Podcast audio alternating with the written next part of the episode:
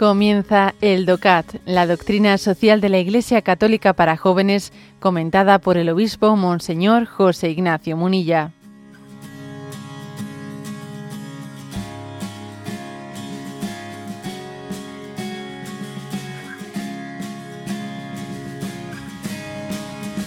Punto 229 y con él comenzamos el apartado noveno el apartado noveno es sobre la comunidad internacional. Eh, tiene como título Un mundo, una humanidad. Bueno, y como digo, comienza con el punto 229, que pregunta lo siguiente, ¿qué significa exactamente la globalización? Y responde, mucho ha cambiado todo en los últimos 100 años nuestro mundo actual, que hoy en día nos ofrece mejores condiciones de vida, ha crecido gracias al progreso técnico hasta convertirse en un único mundo. Hoy en día, por ejemplo, podemos desplazarnos en avión en pocas horas a cualquier parte del globo o comunicarnos mediante Internet con cualquiera, esté donde esté, de manera sencilla y casi gratuita. La creciente transformación permite asimismo a las industrias producir mucho más y de manera mucho más barata. Y precisamente porque los medios de transporte se han vuelto tan económicos y rápidos, merece la pena, por ejemplo, cultivar el algodón para unos vaqueros en Estados Unidos, mandar tejer la materia prima en la India y coser los pantalones en Camboya, aunque se vayan a vender luego en Europa de esta manera, un producto tan sencillo como unos vaqueros puede recorrer el mundo entero hasta llegar a nuestras manos. Todo se está entrelazando entre sí y cada vez dependemos más los unos de los otros. Bueno, como veis es un primer punto descriptivo. ¿eh?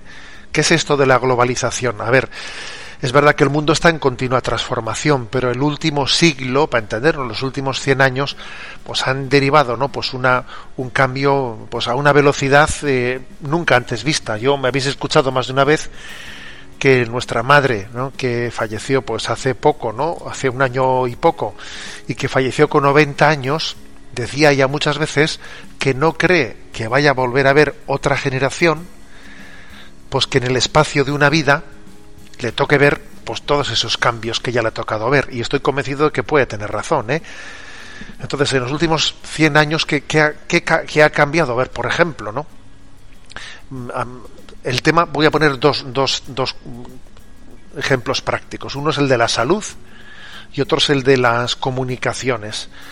A ver en, en un siglo la edad media se ha multiplicado por tres en España, por ejemplo, se ha multiplicado por tres la edad media, casi por tres, ¿eh?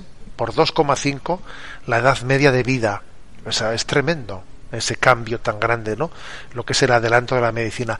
El de las telecomunicaciones, pues todavía yo creo que es más, porque además ha sido en menos tiempo las telecomunicaciones, ¿no? O sea, fijaros lo que supone la comunicación digital, los, el que estemos unidos por una comunicación eh, a través de los satélites, en lo que es el mundo de Internet, o sea, es, es, tremendo, ¿no? Es tremendo lo que es el adelanto en la, en la comunicación. Y también hay que decir que el mundo se ha convertido pues en un, como si fuese un patio, ¿eh? un patio en el que la economía está completamente entrelazada. Antes eh, pues podía un país, ¿no?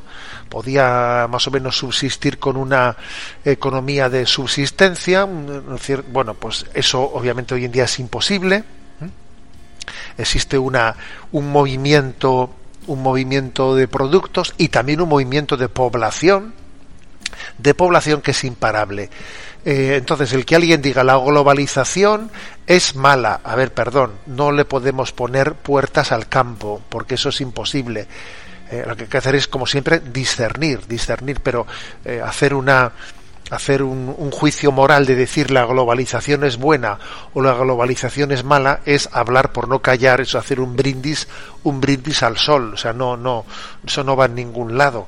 Lo que hay que hacer es discernir de manera que, que este flujo, o sea, esta, esta globalización, esta internacionalización en la que vivimos, pues bueno, pues no, no, no sirva, no sea una excusa para introducir un pensamiento único en todo el mundo, que borre las, las idiosincrasias de los pueblos, las tradiciones de los pueblos.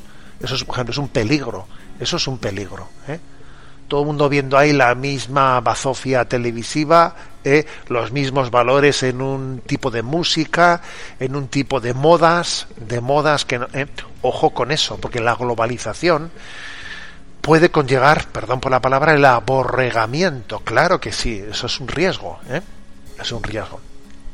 Pero también la globalización puede conllevar un, gran enriquecimiento, o sea, uno se puede, ¿eh?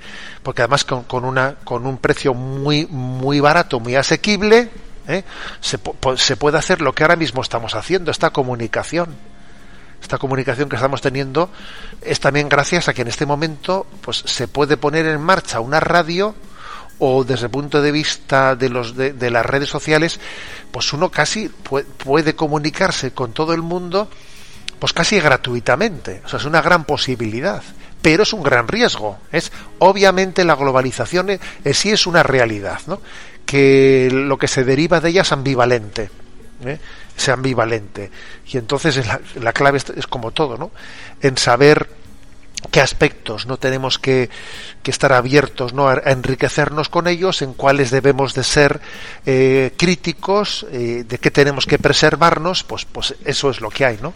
El riesgo es que la, globalización pues se ponga al servicio de, que algunos amasen más, mm, más dinero, ¿eh?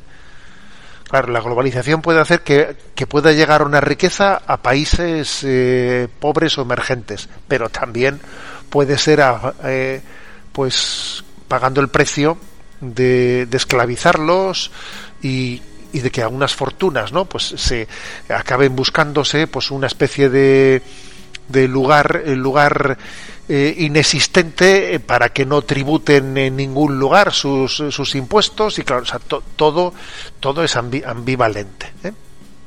el Concilio Vaticano II en Gaudium et Spes en, el punto 84, y estamos hablando de un año en el que, bueno, pues eh, eh, en aquellos años, eh, que es la primera parte de la década de los 60, cuando fue el Concilio Vaticano II, ya estaba en marcha la globalización, pero no desde luego con la fuerza ¿no? que está ahora.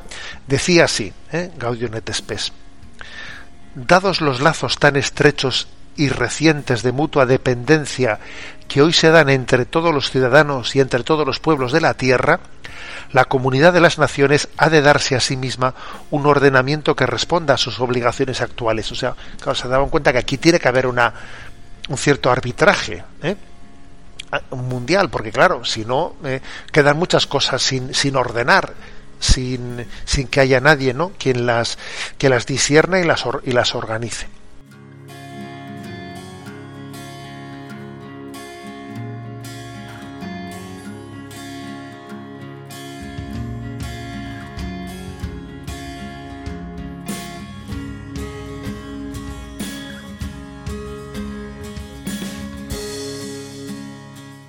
Has escuchado el DOCAT, la doctrina social de la Iglesia Católica para jóvenes, comentada por el obispo Monseñor José Ignacio Munilla. Encuentra todos los audios en radiomaria.es.